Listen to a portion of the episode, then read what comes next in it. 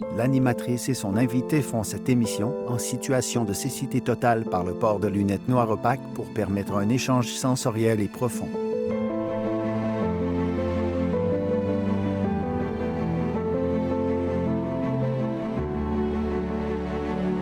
Mesdames, Messieurs, bienvenue à l'émission avec les yeux du cœur. Aujourd'hui, mon invité est Jean Héroldi. 60 minutes d'entrevue dans le noir.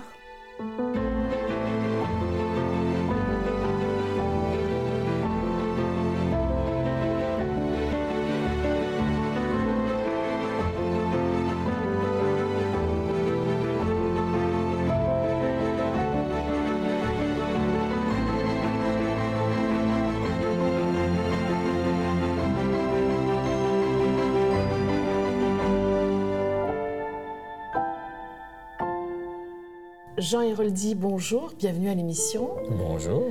J'ai envie de, vous dire pourquoi on fait l'émission dans le noir, parce qu'on avait envie que les gens euh, connaissent ce que c'est d'être privé de, la vue. Mhm.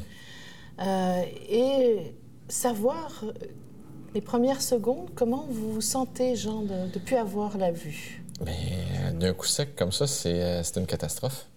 Ah oui? Ben, c'est une catastrophe. En fait, on se rend compte à quel point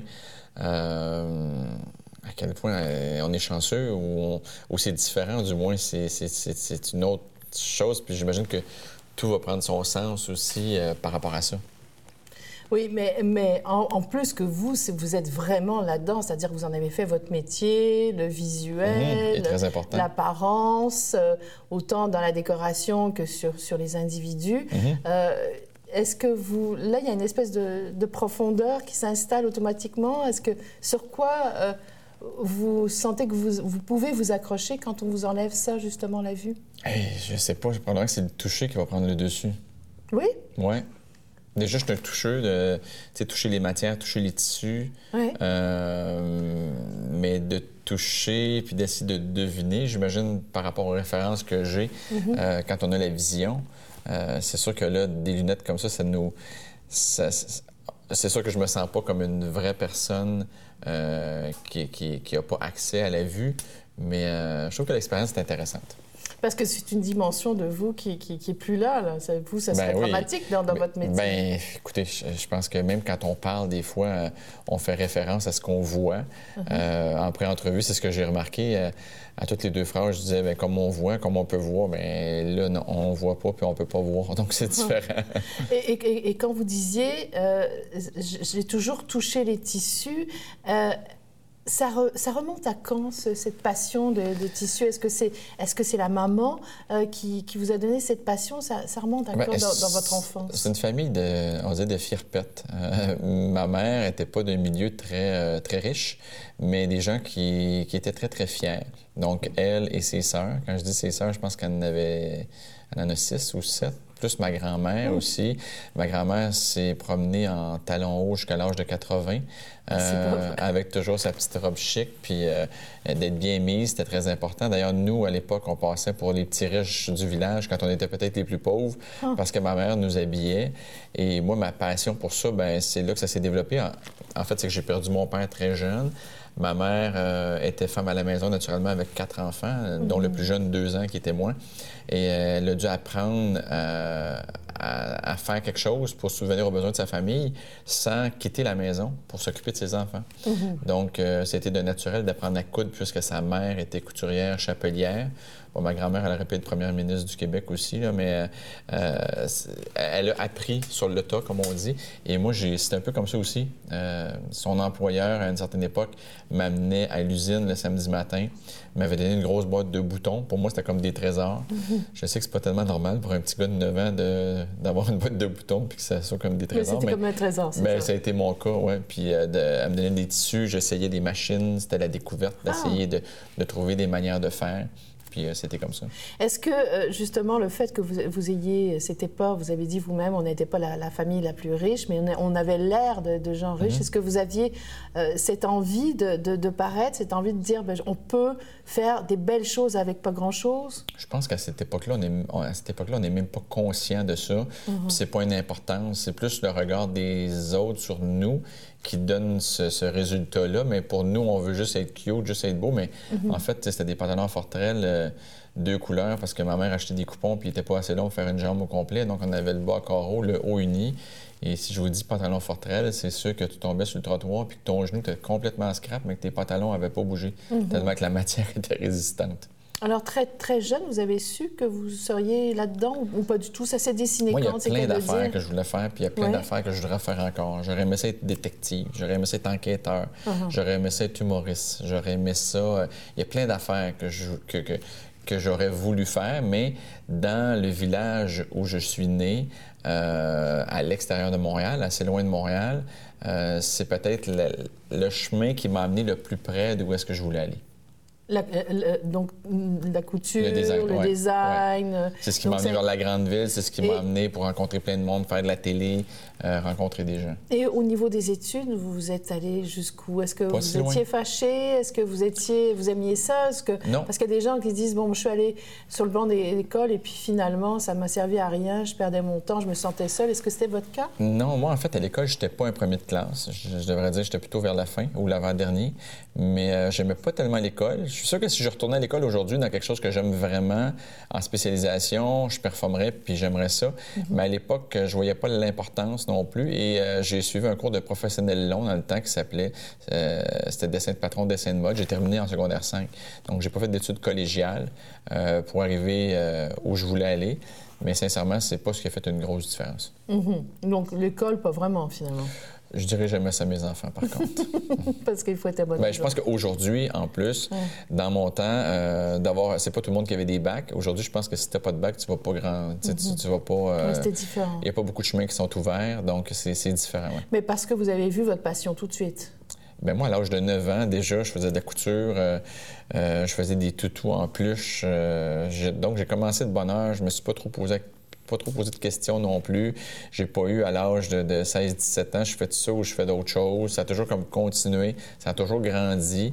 Puis ça a toujours évolué de la bonne manière, puis j'étais bien là-dedans, donc euh, c'est vers ça que je suis allé. Et, quand est-ce que vous avez commencé à travailler très jeune dans le domaine, euh, à faire euh, vos premiers patrons? Ça, ça c'est à quel Je pense que de m'asseoir une machine à coudre, puis coudre vraiment, je pense que j'avais 9 ans.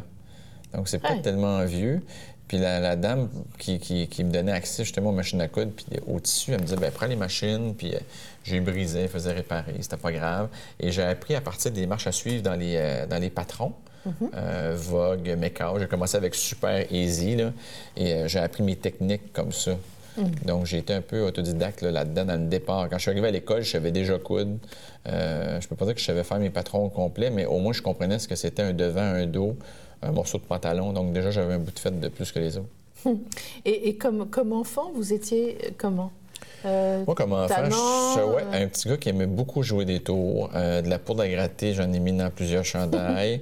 de donner un morceau de chocolat ex-lax à mon frère, puis qui manque deux jours d'école. ça m'est arrivé. de raconter des histoires à ma sœur, lui faire courir le poisson d'avril. Euh, ça m'est arrivé souvent. D'ailleurs, des fois, je raconte des blagues à ma soeur et j'oublie de lui dire que c'est une joke. Puis après ça, elle raconte ça aux autres. Puis là, je me rends compte de ça et je fais comme non, non, Chantal, c'est pas vrai, c'est pas vrai, c'est une joke. Mais j'adore jouer des tours.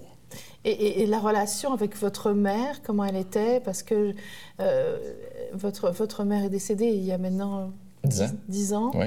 Euh, comment était cette relation, justement, ben, parce qu'elle faisait de la couture? Bien, une belle relation, puis ma mère, je pense qu'on l'a toujours. On n'a pas, euh, parce qu'on est quatre enfants, cinq ans de différence entre le plus vieux et le plus jeune. Euh, on n'a jamais eu trop de crise d'adolescence non plus. Je pense que notre mère, on en a toujours pris soin, étant donné que mon père était parti tôt. On s'est toujours senti un peu responsable de ma mère. Mm-hmm. Et elle s'est tellement sacrifiée pour nous élever, euh, parce qu'à une certaine époque, il y a des tantes qui disaient ah, ben moi, je vais prendre Marc, je vais m'en occuper, je vais prendre Luc, je vais m'en occuper. Ma mère avait dit Vous ne toucherez pas mes enfants, je vais m'en occuper toute seule. Donc, on a senti cette grandeur d'âme-là de ma mère tout au long de notre jeunesse. Et euh, moi, j'étais très près, parce que ma mère, vu qu'elle était couturière, d'ailleurs, elle était très découragée que moi, je choisisse la couture, parce qu'elle, c'était une option qu'elle avait choisie, mais elle n'avait pas d'autre choix, en Mais est-ce qu'elle avait peur à, ben, elle, votre carrière? C'est-à-dire que... Oui. oui? Oui, elle, elle me voyait... C'est parce qu'elle me voyait travailler dans une manufacture, faire ce qu'elle faisait. Puis elle voulait pas que je fasse ça. Uh-huh. euh, moi, c'était pas ça non plus que je voulais faire parce que je l'avais fait quand j'étais jeune, comme à l'âge de 16 ans, travailler à la manufacture pendant l'été, puis je savais comment c'était dur, comment uh-huh. c'était même si aujourd'hui je peux travailler 80 heures semaine, à comparer un 40 heures dans une manufacture, travailler à la chaîne, c'est rien. Il n'y a, rien. C'était vraiment, vraiment difficile. Euh, donc, ma mère, en vieillissant, à un moment donné, ben, elle a payé des, études à mes frères, à ma soeur, puis elle m'a dit à moi, ben toi, je vais te donner deux ans de mon temps, donc de travailler avec toi. Puis c'est devenu ma directrice de production. Ah, c'est vrai, donc ça a été la première, votre première patronne, finalement? Oh, ben, en, fait, en, quelque sorte. Ben, j'étais son boss. Mais ah! elle était la directrice de production, donc c'est elle qui s'occupait de toutes les couturières. Parce qu'à une époque, j'avais 20, 20 personnes qui travaillaient pour ah, moi. Alors déjà, le, sens des affaires, euh, très jeune, à 20 ben, ans? oui, mais j'aurais pu l'avoir plus. Euh, mettons qu'un petit bac en administration ne m'aurait pas nuit à l'époque. Euh, peut-être qu'on manquait un peu à ce niveau-là, mais ma mère s'est occupée des employés, donc on était très près. même quand je suis déménagé à Montréal, elle m'appelait souvent, bon, qu'est-ce que je fais coûte demain, tout ça. Et à un moment donné, ben, j'ai décidé d'arrêter parce que ma carrière de télé prenait plus de place, mhm. le styliste aussi. Et ça, ma mère, ça l'inquiétait beaucoup, beaucoup parce qu'elle avait travaillé très fort comme moi, parce qu'elle m'avait dit deux ans, mais finalement, elle est restée, je pense, 10 ou 12 ans à travailler pour moi, quasi bénévolement.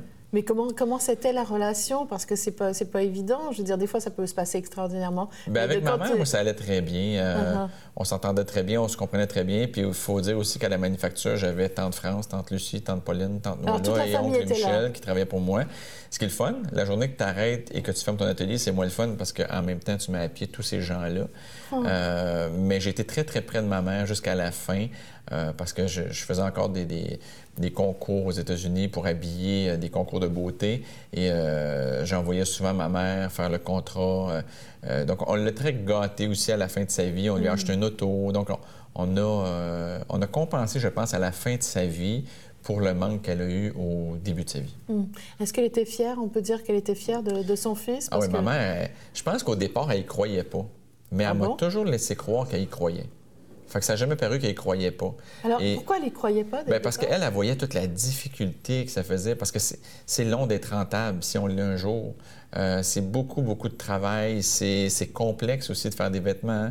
C'est comme des tomates. Hein. Mm-hmm. Après trois mois, ils sont pourris, puis c'est plus bon, il faut recommencer. Mm-hmm, mm-hmm. Mais ma mère, par contre, je me rappelle que sais, quand je l'amenais backstage au show de Céline, parce que j'habillais Céline, ou au show de backstage, puis je présentais Garou, ça, c'était sa fierté. Tu sais, quand mm. Céline mm. a porté à Good Morning America un de mes suits, mm. c'est sûr que ma mère puis ma famille, pour eux autres, c'était une fierté. Et euh, ça, je pense que c'était la plus grosse paye de ma mère, c'était celle-là. Ou quand elle sortait le samedi soir pour aller faire sa danse sociale, puis les madames venaient la voir, puis là, ils parlaient de moi, puis ils regardaient quel nouveau vêtement qu'elle avait, puis tout ça. Ça, c'était sa fierté. C'était sa fierté. Comment vous l'avez euh, accompagnée vers la fin de sa vie? Bien, euh, accompagné, en fait, euh, moi, c'est parce que c'était une mort, euh, une mort subite. je partais avec ma fille de deux ans, mon ex-femme qui était enceinte de ma, dernière, et elle avait le temps de dire bye à tout le monde, ses valises, tout ça, et on est parti à, Dorval. on a fait l'embarquement des valises, il restait une heure et demie. Ma mère, son restaurant préféré était Saint-Hubert, donc on était des au Saint-Hubert. J'ai servi tout le monde, je me suis assis, j'ai commencé à faire manger ma plus vieille, et tout à coup, ma mère a fait un AVC. Et c'était terminé. On parlait de dons d'organes après. Alors ça, vous avez vécu ça. Euh, mm. Qu'est-ce que ça a changé? Parce que... Bien, est-ce que ça a changé quelque chose? En fait, j'étais quand même... Euh, euh, je trouve que c'est quand même après, là, après coup, là, que tout est passé. Mm-hmm. C'est très tôt, mm-hmm. mais c'est une belle mort. Et mm. dans le sens que ma mère avait eu le temps de dire bye à ma soeur, à mes deux frères, parce qu'elle partait en voyage. Elle partait en voyage avec ses valises. Ma mère adorait voyager. Elle mangeait au Saint-Hubert. Il n'y a pas de bon temps pour mourir, c'est toujours trop jeune. Mais euh, mm-hmm. moi, personnellement, j'ai tellement, et, ma famille aussi, ma soeur, euh, mes frères, on était tellement en bon terme avec ma mère. On l'a gâté aussi qu'on n'a pas de remords, pas de regrets. Puis ça, j'ai mm. appris dans la vie que, et je le dis souvent en conférence, arrangez-vous pas pour être en conflit avec personne. Mm. Arrangez-vous même dans la vie même à l'école, d'être chum avec le gars à côté. Peut-être c'est votre boss dans 10 ans. Mm. On n'a pas rien à gagner à avoir des ennemis. Et de, dire les choses aussi, de dire aux gens qui sont vivants autour de, que vous les aimez. Et, que ça paraisse qu'on les apprécie, ces gens-là. Et, votre mère a fait ça parce que vous m'avez dit, elle a eu le temps de dire au revoir à tout le monde parce qu'elle partait en voyage. Mais est-ce que, vous sentiez qu'il y avait quelque chose de plus dans son au revoir? Que... Non. Non? Non, il n'y avait aucun signe, aucun... Euh, non, aucun signe. C'est comme ça. C'est ce qui veut dire apprécions la journée d'aujourd'hui. Demain, euh, on ne sait pas. Et, déjà, vous aviez euh, eu une, enfance où, vous avez pratiquement pas connu votre papa qui, à l'âge de deux ans. On peut dire pas connu parce que, bon, à l'âge de deux ans, puis, puis c'est sûr que ça, j'ai eu ce réflexe-là avec mes filles. Quand mes filles ont eu deux ans, l'âge que moi j'avais quand j'ai perdu mon père, puis qui me prenait par le cou puis me donnait des becs, je me suis dit, je devais être comme ça avec mon père. Mais pourquoi aujourd'hui, je m'en rappelle zéro? Oui, ben parce que vous aviez deux ans, vous l'avez dit, c'est quand même Je me rappelle pas du tout. Pourtant, quand ton enfant a deux ans, tu as l'impression qu'il va se rappeler de toi toute ta vie. Et moi, je me suis dit, bon, OK, ça veut dire que si moi, je m'en rappelle pas, si je disparais demain, mes enfants ont plus de souvenirs de moi. Donc, euh, fais attention à toi. Euh, dans toutes les sphères de ta vie. Et, aussi brutal comme, comme un, accident de, voiture. De voiture, oui. Accident de voiture, d'une décapotable. Euh, j'ai compris par la suite pourquoi ma mère avait échec quand on arrivait avec une voiture rouge ou une voiture décapotable. on a mm. tous eu une décapotable rouge comme enfant sans le mm-hmm. savoir. Parce que ça a toujours été aussi un sujet un peu qu'on n'abordait pas à la maison. quand on était jeune puis qu'on parlait de notre père, parce que la, la famille, euh, les oncles surtout, le Héroldi nous donnait des photos au jour de l'an pour pas qu'on oublie notre père, puis nous montrer des photos. Ma mère, ça la faisait pleurer parce qu'elle mm. est en amour avec cet homme-là. Mm. Euh, mais on voyait qu'il y avait une rage aussi en même temps. Ma mère pardonnait pas. Et moi, j'avais entendu comme histoire quand j'étais jeune que mon père était parti en auto un 28 décembre d'une tempête de neige, acheter le tapis pour compléter la maison et qu'il est rentré face à face avec un camion, deux gars euh, en état d'ébriété qui sortaient d'un bar. Mm. C'est l'histoire que moi, je savais. Finalement, quand ma mère est décédée, j'ai lu le rapport du coroner qui disait que mon père s'en allait, oui, acheter le tapis à Richemont le 28 décembre aussi, mais qu'il a dépassé, parce que mon père faisait de la vitesse. Et il a dépassé, il est arrivé face à face avec le camion et il est rentré en dessous. Il s'est cassé le cou. Il n'y avait pas de personne en état d'ébriété. Je pense que quand on était jeune, c'est l'histoire qu'on nous a racontée pour, pour pas qu'on lui en veuille, peut-être. Parce que ma mère, elle lui en a voulu longtemps. Mais, mais, mais, vous l'aviez des paroles de votre mère, cette histoire-là? Je ne sais pas d'où elle arrivait. Parce que ma mère nous en parlait rarement. Ma mère, là, quand ça fait 25 ans que mon père était décédé, elle nous a dit, bon, on habitait tous à, Montréal, sauf ma mère, puis elle nous a dit, là, euh, ça, va, ça fait 25 ans, j'aimerais ça aller manger au restaurant avec vous, vous allez pouvoir me poser des questions que vous voulez. Vous avez quand même 25 ans. Moi, j'avais 27 ans. Est-ce que c'est 25 ans de silence, c'est-à-dire qu'elle en a parlé un petit peu, puis après, pendant 25 ans, vous ne voulez plus en parler? Non, c'est les premiers 25 ans, euh, après l'accident, qu'elle ne voulait pas en parler. Parce qu'elle ne lui ah. pardonnait pas. Elle ne lui pardonnait pas de l'avoir laissé sur la terre dans, ce, et, cette misère-là. Et qu'est-ce que vous lui avez posé comme question? Je me rappelle même pas ce que je lui ai posé. Probablement qu'on lui a posé la question c'était où. Mais même aujourd'hui, je sais pas mon père était comment. Ça m'est déjà arrivé d'être au Carrefour Laval, puis un monsieur qui est venu me voir, puis il m'a dit Moi, il dit Est-ce que tu es le fils de Paul Héroldi J'ai dit Oui. Puis là, il m'a dit Ah, moi, il a habité chez nous. Mais je suis venu le cœur tellement gros hmm. que j'ai même pas terminé de poser de questions. Et, et, vous avez des photos? Vous avez Oui, j'ai des photos. Est-ce que vous lui ressemblez? Beaucoup, oui. Oui, quand même beaucoup. Ça m'est déjà arrivé quand j'étais plus jeune, avant d'être connu, que quelqu'un m'a dit au garage Est-ce que tu es le fils de Paul Héroldi? Fait que là, je lui ai dit oui. Il m'a dit Parce que c'est épouvantable comment tu y ressembles. Moi, quand je le regarde, est-ce que je trouve que j'y ressemble? Je trouve qu'il ressemble plus à mon frère. Hmm. Et est-ce que le père, le, père absent, ça a été euh, difficile dans votre vie ou votre mère a été capable de jouer les deux rôles ou ben, en fait, vous n'aviez pas le choix finalement? Ma mère était assez forte, mais en même temps, il y a un autre homme qui est rentré dans la maison quand j'avais peut-être quatre ans et demi, à peine. Et ce même homme-là est resté, est encore là. Donc, euh, il fait encore partie de la famille. Ah. Donc, ça, je pense que ça l'a remplacé. Euh, mais en même temps, euh, je ne l'ai jamais appelé papa. je n'ai jamais fait comme si c'était mon père. Ça a toujours été mon beau-père. Pourtant, c'est le grand-père de mes enfants dans ma tête. Mhm. Donc, il y a un petit côté mélangé. Et maintenant, dans votre maison privée, physiquement, où sont vos parents? C'est-à-dire, est-ce qu'il y a un objet euh, une photo de. Ah, mais ça, c'est drôle. Euh, c'est parce que ça fait pas longtemps que je suis déménagé, mais euh, j'avais un cadre dans mon ancienne maison avant ma séparation où c'était la photo de mariage de ma mère et mon père. Et là, en déménageant, bien, je suis parti avec le cadre naturellement, mais la seule place que j'ai trouvée, c'est dans la salle de toilette. donc, donc, mes parents sont dans la salle de toilette, mais pas pour longtemps. là, j'ai déménagé. Ils vont déménager. Et qu'est-ce que ça vous fait quand vous voyez. Bien, moi, je suis en paix avec ça. Je, je suis vraiment en paix je trouve que c'est ça. Je trouve que ma mère, elle a eu quand même une belle vie. Euh, je trouve aussi que, pas que je suis chanceux, là, mais je vois beaucoup de mes amis que leurs parents sont plus âgés, qui commencent à être Alzheimer, qui commencent à plein de maladies. Puis moi, je me dis, ah, moi, j'aurais pas besoin de passer à travers ça. Puis ça, c'est drôle. Je trouve ça un peu un soulagement. Mm. Et, comment c'est le rapport avec euh, frères et sœurs? Ah, très bien. On est une famille euh, quand même très, euh, proche. Euh, comme je disais, on a cinq ans de différence entre le plus vieux. Moi, je suis le plus jeune. Mes deux frères ont 11 mois de différence. moi, je travaille beaucoup avec ma sœur aussi. donc, non, on est très près de très près, une famille assez rapprochée. Et au niveau du, décès de, vos parents, est-ce que, est que vous avez des, des fois des rencontres où vous dites Ah, tiens, maman faisait ça. Est-ce qu'il est y en a qui arrivent à se souvenir de, de, votre père? Euh, le père, non. En fait, euh, mes frères et sœurs, ceux qui se rappellent de mon père, c'est pas pour les bonnes raisons. Euh, des raisons. Euh, en fait, ma sœur était pas plus. Ben, ma sœur avait 4 ans à l'époque. Mhm. elle, se rappelle quand la police a cogné à la porte. Donc, c'est le souvenir qu'elle a. Ah. Euh, mon frère se rappelle vaguement, le frère plus vieux. Mais non, on se rappelle pas, pas, beaucoup. On se rappelle beaucoup plus par les photos. Ou dernièrement, on a revu des vidéos aussi, les anciennes caméras Super 8 là, que tu. Mhm. un la Charlie Chaplin, quasiment en noir et blanc. Alors, on va à la première chanson. Euh, un ange qui passe. Et il faut me dire, Dany Villeneuve, pourquoi avoir choisi cette chanson? Bien, moi, c'est une chanson que je trouve très, très belle. Euh, Annie, c'est une amie. Euh, j'adore sa voix, mais elle a chanté à mon mariage. c'est là que je l'ai connue. Mais un ange qui passe, je me rappelle, à une certaine époque, ça me faisait penser à ma grand-mère, quand ma grand-mère est décédée. Mm. Et quand ma mère est décédée, ben j'ai eu la surprise, puisque mon ex-belle-mère a, a contacté Annie pour qu'elle vienne chanter voix guitare à l'église. Ça, c'est un super, mm. un super beau cadeau. Et je trouve que les paroles sont tellement belles. Et euh, ben, c'est ça. Ça me fait penser à ma mère maintenant quand j'entends cette chanson-là.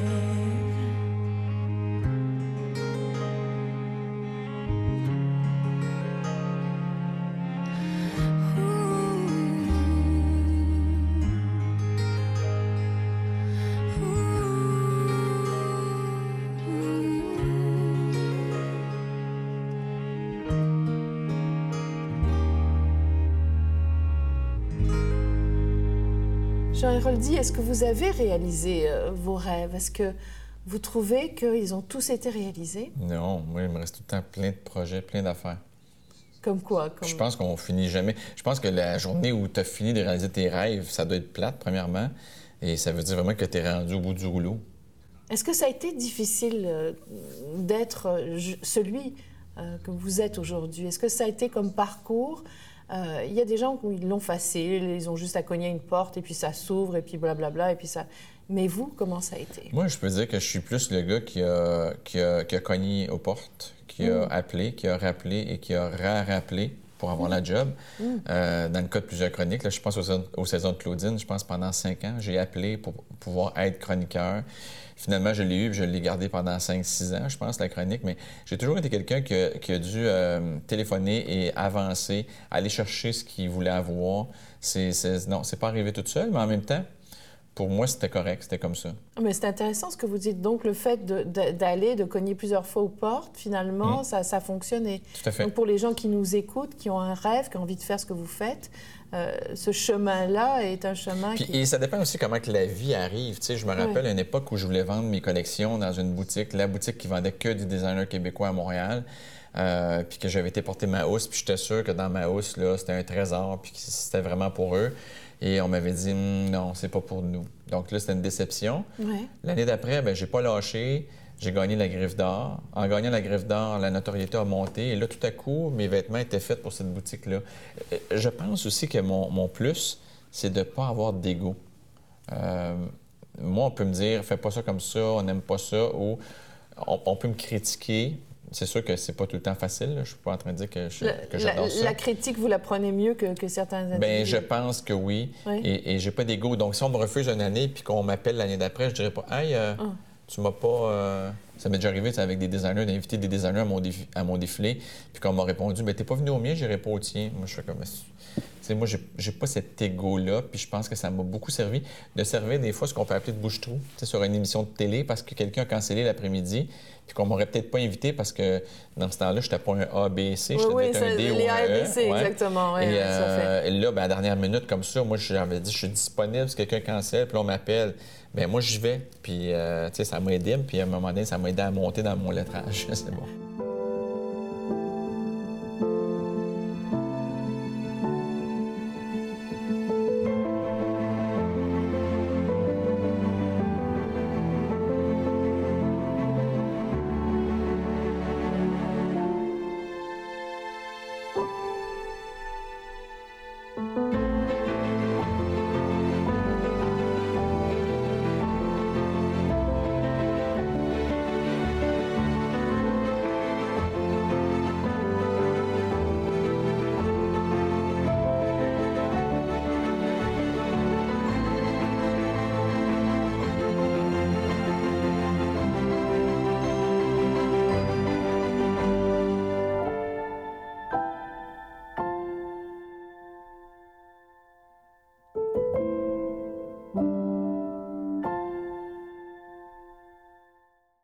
L'animatrice et son invité font cette émission en situation de cécité totale par le port de lunettes noires opaques pour permettre un échange sensoriel et profond. Alors, quand, vous commencez donc à, faire votre propre croquis, vos dessins, votre ligne de vêtements, qu'est-ce que vous voulez euh, changer pour les femmes? Parce que c'est intéressant de voir qu'aujourd'hui, à l'aubainerie, c'est à partir de 30 ans, puis on va revenir plus tard là-dessus, mhm. mais qu'est-ce que vous avez envie? Parce que c'est sûr que quand on regarde la mode, elle évolue, euh, mais vous, vous allez plus loin que la mode. Hein? Vous, de, vous donnez des contraventions, vous devez mhm. passer un jugement, vous dites, bon, elle est habillée trop, trop jeune pour son âge, trop, trop vieille, quoi que ce soit. Il y a comme quelque chose de toucher à la psychologie à travers les vêtements, mais, mais votre envie première, c'était quoi? Mais en fait, c'est d'aider les gens. Hein. Si on regarde mon cheminement à partir du début, les chroniques que j'ai fait Salut Bonjour, aux saisons de Claudine, ça a toujours été des chroniques mode, mais accessibles pour les gens. Donc, d'essayer d'amener l'inaccessible des runways, des défilés de Paris où les filles mesurent 6 pieds 4 puis euh, ils pèsent à peu près 100 livres, euh, où ils peuvent porter n'importe quoi puis, euh, puis ça fonctionne. Mais amener ça dans la réalité sur une femme de 5 pieds 2 qui habille du 11 ans, moi, ça a toujours été ma force. Donc, c'est pour ça que mm-hmm. j'ai toujours fait des chroniques et même aujourd'hui, je dessine des vêtements pour la femme normale.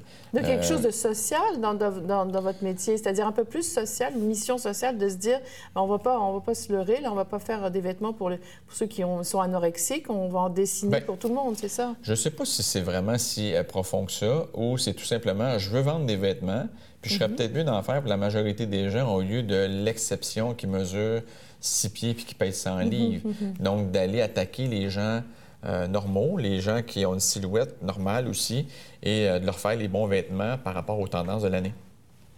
Alors, donc, cette, façon de, voir les choses, de s'adresser à, tout le monde euh, dans la mode, on sait très bien que la majorité des grands, ce sont des hommes euh, qui, dirige. Votre rapport avec, l'âge et la mode, c'est-à-dire que là, on a vu que Isabella Rossellini, euh, qui avait été remerciée de, de Lancôme, une fois que ça a été une directrice qui est venue, a dit bah, venez, euh, refaites les, nos messages publicitaires, on a mhm. besoin de vous. vous, quel est votre rapport justement avec, avec la femme et l'homme Moi, je trouve qu'on s'améliore beaucoup. Euh, dans le sens que dans les magazines, on commence à voir des femmes un petit peu plus rondes, des femmes un peu plus petites. Euh, on commence à voir des gens qui sont différents. Mm. Et ça, je pense que c'est une bonne nouvelle. Euh, qui va décider si ça continue ou pas? Ben, c'est les gens qui achètent des magazines, c'est mm. les, gens qui, les gens qui achètent des vêtements. souvent, la critique vient des gens aussi. Donc, les magazines sont plus sont obligés des fois, tu sais, si on est penché en maillot puis un petit bourrelet puis qu'on a des critiques sur le site que c'est pas beau, c'est pas ci, c'est pas ça, bien, c'est sûr que le magazine va aller vers une femme qui est plus mince que quand elle se penche, il n'y a pas de pli. Euh, mm-hmm. C'est aux gens à, décider, surtout aujourd'hui avec les réseaux sociaux, euh, on peut parler encore plus euh, facilement, des fois peut-être un peu trop facilement. Et tu sais, il y a beaucoup de gens qui font des critiques, mais ils ont une face de chat comme photo de profil. Exactement. Euh, et puis un, un no-name, comme on dit. C'est ça. Euh, Donc ça, c'est mm-hmm. ça. Mais je pense que plus on va, plus il y en a pour tout le monde. Euh, les gens s'assument et le, temps, tu sais, si je recule là, à 20 ans, ça change tranquillement pas vite et tant mieux. Mm. Jean dit, vous êtes euh, sorti dans les journaux, euh, bon, là, une... enfin, même avant que votre première émission euh, sorte. Je sais de quoi vous voulez parler. oui, quel âge me donnez-vous Bon, parce que tout le monde disait, mais c'est incroyable de faire une émission là-dessus, c'est épouvantable. On enferme dans des cages. On, enferme les gens, on leur, on leur donne, on leur dit, t'es trop vieille par rapport à, ce que tu portes et, et mm. tout. quelle est votre réaction quelques, quelques temps plus tard? Bien, tout d'abord, c'est un peu comme les contraventions de style. Hein? C'est ça dépend de la manière que c'est fait, dans le sens que je n'irai pas dire à, une femme, Madame, vous avez quel âge? Puis elle va me dire, ben, j'ai 45 ans. Je ne vais pas y répondre avec ma caméra en disant, mais vous avez l'âge de 55, vous devriez faire mon show. C'est pas comme ça que ça débutait. Et ce show-là était fait pour des femmes qui se sentaient plus vieilles, d'apparence plus vieilles.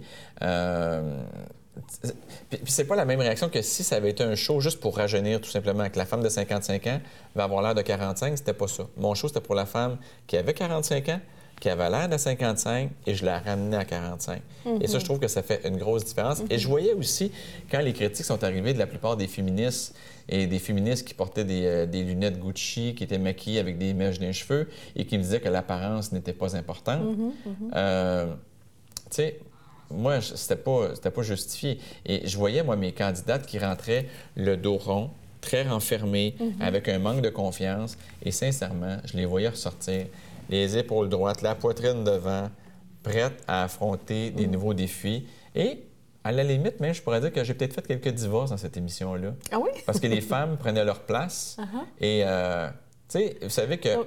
le mari, là, que sa femme est un peu amochée, la dentition est pas belle, euh, s'il restait des dents, euh, tu sais, des rides, un air vieilli.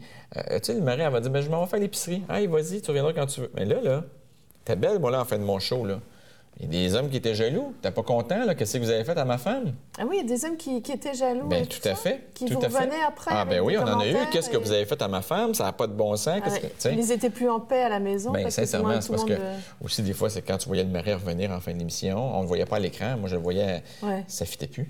Ça marchait plus ensemble. Et donc, après, des divorces. Donc, mhm. donc, donc est-ce qu'il y a une, incompréhension à, Parce que quand vous le racontez comme ça, c'est très digne, dans le sens que dire, de, que, de dire à une femme, bon, écoute, je vais faire en sorte que tu te sentes mieux dans ta peau, euh, que, que, tu vas avoir plus confiance en toi. Peut-être, est-ce qu'on l'a... Ça aurait été mieux de, le présenter comme ça, de cette façon Oui, mais tu sais, j'ai vu des femmes qui étaient gênées de dire bonjour au début du, de l'émission, puis à la fin, il n'y aurait pas de secrétaire pour n'importe quelle compagnie internationale uh-huh. avec, avec l'assurance. En fait, c'est l'assurance. Je dis toujours les vêtements, l'apparence physique, c'est l'assurance que ça vous donne. Quand vous vous trouvez belle le matin, vous regardez dans le miroir, vous êtes plus fonceur. Vous allez en entrevue puis vous n'êtes pas certain de ce que vous portez, bien, vous n'allez pas performer, allez vous changer. Et, qu'est-ce, que vous aviez comme message à donner? Quand vous avez fait toutes ces expériences? Qu'est-ce que vous avez vu? Parce aussi, on sait très bien que le, malheur, la pauvreté, hmm. ça amoche quelqu'un. C'est-à-dire quelqu'un même qui dort dans la rue, là, il prend 20 ans, là, c'est effrayant. Qu'est-ce que les vous drogues Aussi. Les drogues, ça, hmm. Ça, ça amoche. Qu'est-ce que vous avez comme message à leur dire après et qu'est-ce que vous avez retenu de ces expériences, de justement de, ces transformations, outre le mari jaloux? Là? Sincèrement, je vous dirais, euh, faites attention au soleil en partant quand vous êtes jeune. Ça, c'est une grosse affaire. Mais c'est aussi d'avoir confiance en soi, d'essayer aussi de regarder la moitié du verre plein au lieu de la moitié du verre vide. Donc, en, sortant de la, en sortant de la cabine d'essayage, regardez les plus que vous avez, travaillez avec ça, au lieu de voir le petit bourrelet de bédaine que vous voudriez voir caché quand personne ne s'en rend compte. Il y a des choses dans la vie qu'on euh, s'en fait avec et c'est tellement pas important. Mm-hmm. Mais tu sais, dans le cas de mon show, on essayait de choisir des candidates qui, à l'intérieur, étaient bien, les problèmes étaient réglés et ça, ça paraît sur l'extérieur à coup sûr. Ah, à l'intérieur, tu veux dire ben, ben, psychologiquement. Psychologiquement, si on va pas bien ah, psychologiquement, on a beau faire l'enveloppe, là, mais il va manquer quelque chose. Quelles, étaient les, les, erreurs de ces femmes ou quelles sont les erreurs des femmes justement par rapport à... Elles ont l'air plus vieilles, elles ont l'air moins sur Bien, souvent, c'est, vous parlez physiquement. Là? Oui. Bien, des fois, c'est des vêtements qui sont trop grands, des vêtements qui sont trop vieux, euh, une silhouette qui est un peu affaissée, qu'il faudrait peut-être remonter un peu. Mm-hmm. Euh, sincèrement, juste au niveau des sous-vêtements, on faisait juste changer de sous-vêtements, puis tout le monde pensait qu'elle avait maigri de 15 livres. Et là, je ne parle pas qu'on avait mis une gaine, là. On avait mis le bon sous-vêtement et ça faisait. Tout le monde me disait, mais elle a maigri. Puis là, je disais toujours à la blague, non, non, Chantal Lacroix les fait maigrir, moi, j'ai fait rajeunir. et, et, dans un garde-robe euh, est-ce qu'on peut avoir l'air de d'une Miss Mode euh, avec peu de budget? Qu'est-ce que vous pensez Bien, moi, je pense que oui. Maintenant, il y a beaucoup de vêtements qui sont, euh, qui sont très accessibles. On peut avoir quelques pièces, des fois, qui coûtent un petit peu plus cher. Je pense qu'il faut travailler par coup de foudre sur les vêtements maintenant parce que la, la mode change peu. Donc, c'est d'essayer de trouver des vêtements qu'on adore, de mettre un peu de couleur aussi, euh, de la couleur à des endroits que ça nous avantage, d'avoir des beaux accessoires. Euh, je pense pas que c'est nécessaire de dépenser de temps. C'est plus de bien acheter pour construire une garde-robe. C'est ça qui est le plus important. Est-ce que les femmes ont trop de choses pendant longtemps dans leur garde-robe? Ah, c'est sûr que oui. Il y a beaucoup de choses qui sont gardées. Il y a des choses qui sont gardées au cas qu'on va perdre 10 livres. Il y a un autre pôle, c'est au cas qu'on va perdre 15 livres. Mais euh, ça devrait être des fois rafraîchi un peu plus et de limiter des fois dans les vêtements. Sais, d'avoir cinq paires de jeans, c'est pas nécessaire. Quand on a notre préféré, notre deuxième préféré.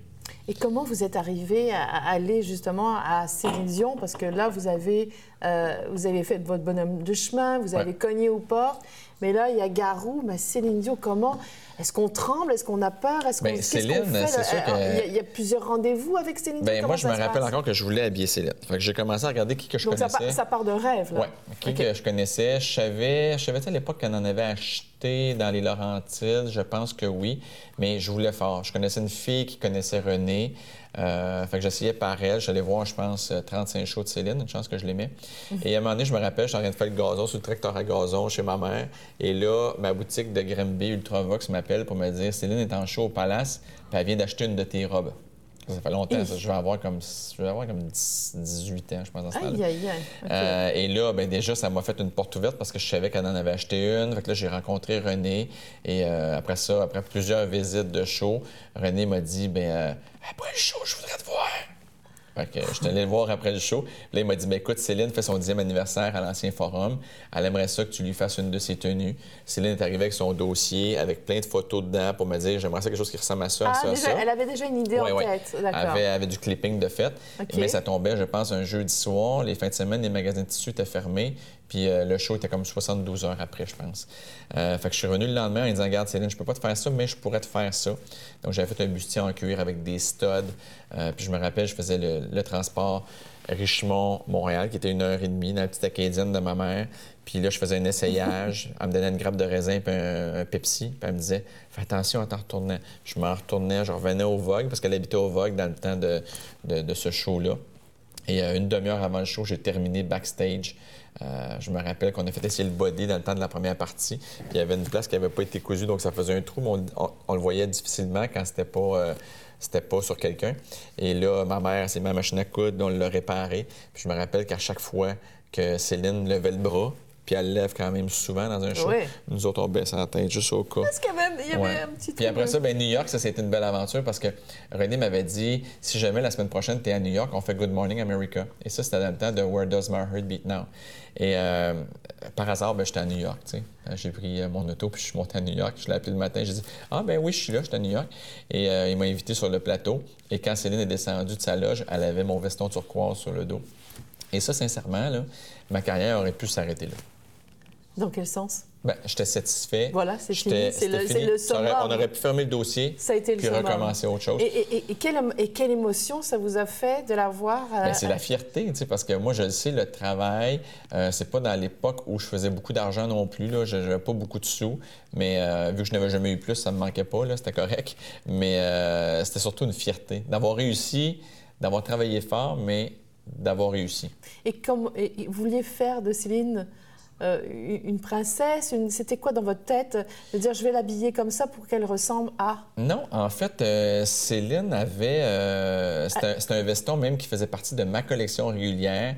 Ah. Elle cadrait très bien dans ma collection. C'est dans le temps que je faisais, j'avais aussi habillé une mannequin au, concours de clin d'œil dans la même collection, Nathalie Sans Chagrin, qui, est devenue mannequin assez célèbre après.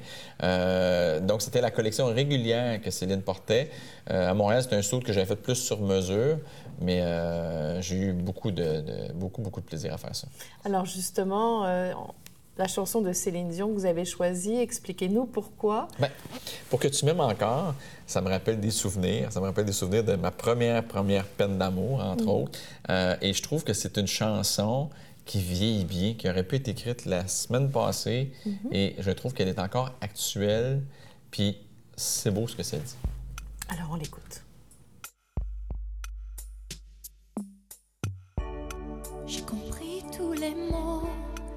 Bien compris, merci.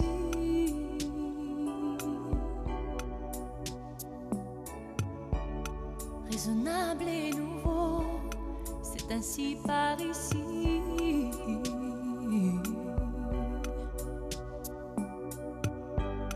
Que les choses ont changé, que les fleurs ont fané, que le temps d'avant, c'était le temps d'avant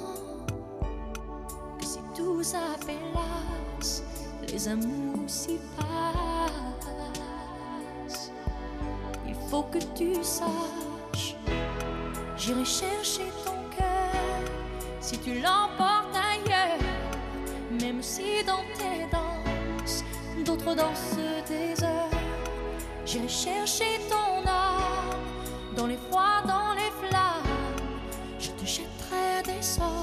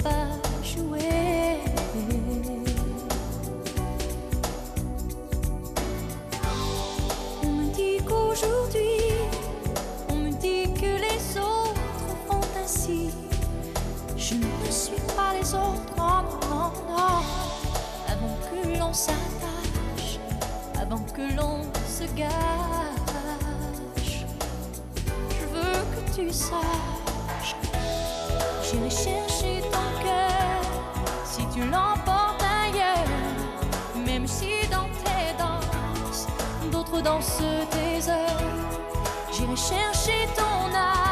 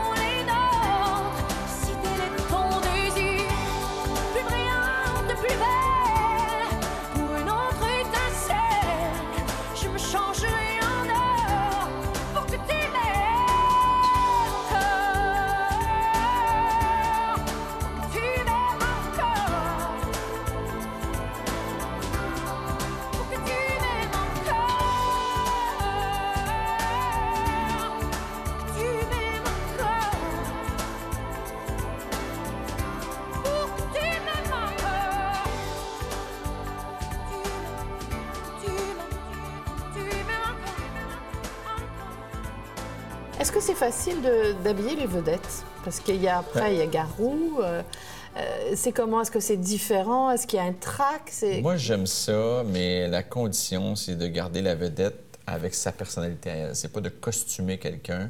Mhm. Euh, tu sais, autant j'ai fait des robes pour Linda Lemay, pour les Victoires de la musique en France, euh, quand j'ai habillé Céline, quand j'ai habillé Garou. Garou, c'était plus du magasinage, c'était plus son styliste. Quoique j'ai fait, j'ai créé quand même quelques chemises pour lui, pour le stage. mais c'est vraiment dans le cas de vedette pour la scène, c'est de garder. Il faut qu'on reconnaisse la vedette. Des fois, de travailler avec d'autres, j'ai travaillé longtemps avec euh, Marie-Soleil Touga, euh, puis j'ai habillé plein d'autres mondes que eux, je les amenais plus dans mon univers. C'est mhm. plus dans ma collection avec mes, mes thèmes, les couleurs que je faisais ces saisons-là. Mais euh, il, y a une différence quand l'artiste joue au mannequin ou quand l'artiste, le designer joue à, l'artiste. Il faut, faut, respecter euh, je me rappelle de Linda Lemay, entre autres, euh, sa robe d'inspiration, c'était sa jaquette pour me dire à quel point il fallait qu'elle soit confortable. Puis c'est vrai, tu sais, Linda me dit tout le temps, il faut que je sois bien, sinon si ça me dérange. Il faut que je sois moi, quoi, finalement. Ouais, mais je trouve que ça, ça, m'a donné des chances, le fun, tu sais. Moi, j'ai eu la chance d'avoir Linda Lemay dans son salon qui me joue une tonne à guitare pour me ah, montrer c'est quoi la tonne qu'elle va jouer aux Victoires de la musique. Ouais, je trouve que j'ai été chanceux dans ce sens-là, ou d'avoir encore euh, Youpi dans ma valise de char pendant trois mois parce que c'est moi qui ai fait la, le transfert des expos canadiens. Uh-huh. Donc, le premier chandail de Youpi. C'est toutes plein de choses, je trouve, qui sont qui sont pas pareils, mais qui sont le fun. Est-ce qu'il vous téléphone après pour dire bon, ben là, j'ai fait un spectacle, j'étais très confortable, j'ai eu plein de compliments? Hmm, non, on n'a pas le temps, je pense, de ça faire va vite, ça. Hein? Ouais, ça, va, rapidement. Par contre, quand on les recroise, quand je, même quand je recroise euh, Céline, après toutes ces années-là, euh, elle me reconnaît, elle me dit ah, Je te suis sur le séjour, je suis ton histoire. Ou je l'ai vu à son lancement de sa coche, elle m'a fait comme ça, ça va-tu bien? Mm-hmm. C'est quand même le fun. Je, me rappelle aussi à son show à Las Vegas, le soir de sa première, où il y a plein de journalistes à la fin, puis qu'elle arrive sur le stage, puis qu'elle me regarde, puis elle me dit Ah, Jean Héroldi, puis elle m'envoie la main. J'étais tellement gêné. J'ai comme eu le sang qui a monté puis qui a redescendu. Mais oui, mais c'est quand même un beau moment. Oui, c'est quand même Céline, la, la, fille de la presse à côté de moi, me dit Hey, mais t'es vraiment chanceux. Je dis Ben oui, je trouve ça. Moi aussi, que je suis chanceux. Est-ce que vous trouvez que son 50 ans, elle le porte bien Très bien. Moi, je trouve que j'aime beaucoup euh, son virage. Euh, plus jeune. Euh, on, dirait qu'elle a voulu prouver des choses cette année, hein, ben, faisant des photos un peu plus osées. Je pense que ça faisait longtemps, Céline, qu'elle vivait plus vieille. Elle était vieille avant son âge. Euh, est-ce que j'assume euh, tous les, les looks qu'elle a eus? Non. Mais dans la mode, c'est souvent comme ça. C'est l'exagération aussi qui est intéressante. Vous la trouvez belle comment, Céline? En jeans, en robe? Moi, je la trouve plus belle en pantalon qu'en robe. je ah, trouve qu'elle a du sex appeal. elle a une silhouette je me rappelle encore de cette. Elle avait dans le temps 23 et 3 quarts de taille et 36 de hanche. Aïe, aïe, aïe. pour 5 pieds 7, je pense. Uh-huh. Mais elle a une silhouette qui est hyper facile à habiller. Uh-huh. Mais moi, je, moi, j'ai toujours trouvé belle Céline. Je la trouve sexy, je la trouve. Euh, mais, mais, mais, mieux en pantalon. Plus en pantalon, oui, toujours. Alors, on, va parler de, de, votre parcours aussi à la, télévision. À un moment donné, j'ai l'impression que vous avez décidé c'est assez, parce qu'effectivement, vous aviez votre vie privée étalée, vous gagnez votre vie euh, mhm. comme ça. On vous suivait euh, autant dans la maison, autant avec votre ex-femme. Euh, ça, a été, ça a été prenant. Et, même les enfants, je crois, qui étaient filmés, ou les enfants. Oui, mais c'était. Ça a été, ça a été. Vous étiez partout, puis on, se disait, mais est-ce qu'il y a, il y a un, coin où Jean Héroldi a, une vie privée? Bien, c'est sûr que dans le cadre de cette émission-là, qui était un peu comme une télé-réalité, les enfants étaient jeunes. En même temps, c'était facile parce que les enfants étaient là. Mais, euh, tu sais, jamais si les enfants, ça leur tentait pas ou qu'ils filaient pas cette journée-là, c'était plus un naturel que ça. Et je pense que ça a été une belle aventure de faire ces shows de maison-là. On avait de un une belle complicité, moi et mon ex-femme. Euh, puis en même temps, on faisait notre maison. Donc, c'était quand mhm. même le fun. Et là, je dis pas ça parce que tout était gratuit, c'est ce que les gens pensent. Mhm. Oui, il y a, des, commandites, mais il y a beaucoup de sous qu'on met sur ces maisons-là. Mais je pense que ça a été une belle expérience pour les gens aussi pour nous connaître. Euh, nous permettre d'évoluer encore plus dans leur télévision par la suite. Et naturellement, bien, ça a été le show numéro un de Canal Vie dans ce temps-là. Oui. Fait que c'est sûr que on sortait, euh, les gens euh, nous reconnaissaient beaucoup. Mais ben, moi, ça faisait déjà un bout que je, faisais ma carrière. Mais en même temps, il n'y a, pas de vie privée. Je veux dire, il y a une vie écran, une vie privée, quoi. Moi, je pense que non. Moi, je pense pas qu'on sait tout. Euh, et entre autres, quand on fait la rénovation d'une maison comme celle-là, c'est pas comme si on avait rénové une maison où j'habitais depuis 10 ans, puis que je uh-huh. laisse rentrer les caméras chez nous. On était dans une maison, mais qui n'était pas encore ma maison. C'est devenu ma maison quand les caméras ont été reparties. Mais, tu sais, c'était pas à temps plein, c'était étiré sur un an. Mais, mais, mais, il y a un danger, c'est-à-dire que là, vous, vous travaillez ensemble et vous travaillez, c'est vraiment la maison, mmh. donc le couple. Mais par la suite, le danger, c'est que bon, le, le, couple a, éclaté. Qu'est-ce qui se passe à ce moment-là? Bien, c'est sûr que... C'est pas évident. Il y, a, il y, a, des contrats. Il y a, il y a... Et puis, en plus, que cette séparation-là qui est euh, étalée forcément au grand public. Donc, ça fait déjà... C'est difficile, une séparation, mais ça fait encore plus mal que tout le monde, ou voisin, ou vous allez faire acheter deux carottes au marché, puis on vous dit, bon, vous n'êtes plus avec... Euh, oui, c'est sûr, mais en même temps, tu sais, dans la vie, si tu invites des journalistes à ton mariage, il faut que tu t'attendes d'en avoir à ton divorce aussi. Mm-hmm. C'est un choix que tu fais. Euh, moi, c'est sûr que quand j'ai fait le show de maison, j'étais loin de m'attendre que ça allait arriver. Euh, puis heureusement, quand c'est arrivé, toutes les shows étaient terminés. le show du chalet mm-hmm. était terminé aussi depuis presque un an. Euh, donc, euh, je ne pouvais rien. C'est sûr que c'était une déception pour moi parce que moi, je mm. trouvais que c'était une veine qui marchait très bien. Euh, les collections pour enfants aussi qui allaient sortir par la suite. Euh, fait que c'était comme tout allait bien ensemble, même que TVA nous, nous préparait à l'époque un, un, show un peu à l'occupation double, mais de la rénovation qu'on devait animer ensemble avec un magazine et tout ça. Donc, c'est sûr que ça, ça s'est effondré. Mais en même temps, moi, c'était pas ma décision, mais je devais vivre avec la décision euh, de l'autre. Mais mm. c'est ça la vie, qu'est-ce que vous voulez? Euh, moi, je me dis toujours, tant qu'on a la santé, il nous reste le tout. Et, comment vous en êtes sorti? Parce qu'on euh, a, on a vu quelques témoignages de vous. C'était pas, pas évident comme non. les peines d'amour, hein, on en a non, tous. c'est pas évident. ça, comment vous, vous avez trouvé la force de, vous en sortir, puis vous dire, bon, ben, c'est comme ça, je repars. Euh, parce que quelque part, il y a un rêve brisé ou un rêve qui ne peut plus se poursuivre ou va se poursuivre avec d'autres personnes qui vont se retrouver sur notre route. Mais ça, j'ai entendu par, par d'autres personnes que ça a été dur pour vous. ce moment-là, vous êtes, vous êtes retiré, vous avez difficile. été... C'est encore difficile. Ça fait cinq ans, pourtant, ça devrait plus l'être, mais j'imagine que ça dépendait de l'intensité de l'amour qu'on avait aussi. Euh, d'avoir mes filles, par contre, ça m'aide beaucoup. Mm. Euh, je m'investis beaucoup avec mes enfants. Et euh, ben, c'est la vie. Hein? Tu sais, dans la vie, ce que tu apprends, c'est que mm. tu as le droit de décider pour toi, mais que tu ne décides pas pour l'autre. Mm. Donc, est-ce qu'un jour, je vais refaire confiance? Oui. Pourquoi pas? Et, le fait de sortir public, c'est-à-dire, vous l'avez dit, ils, étaient à mon mariage, donc à mon divorce. si c'était à refaire, de, de, de faire une émission avec euh, votre amoureuse et puis euh, d'étaler un peu votre vie privée en, public, est-ce que vous le referiez? Moi, je regrette rien parce qu'il y a beaucoup de choses qui me sont arrivées grâce à ça. Euh, et, c'est un peu comme je disais à une de mes amies l'autre fois qui, qui, se sépare avec son chum, puis elle me dit Ah, faut que j'efface mes photos sur Facebook d'avec lui. J'ai dit Oui, mais tu as eu une vie avec lui, tu étais heureuse avec lui. Pourquoi on ne peut pas garder ces bons souvenirs-là? Hmm. puis continuer. Pourquoi on est obligé de d'éliminer, de regretter ce qu'on a fait? Hmm. quand on l'a fait, on était bien et heureux. Et la force, vous l'avez trouvée où? Qu'est-ce que vous avez...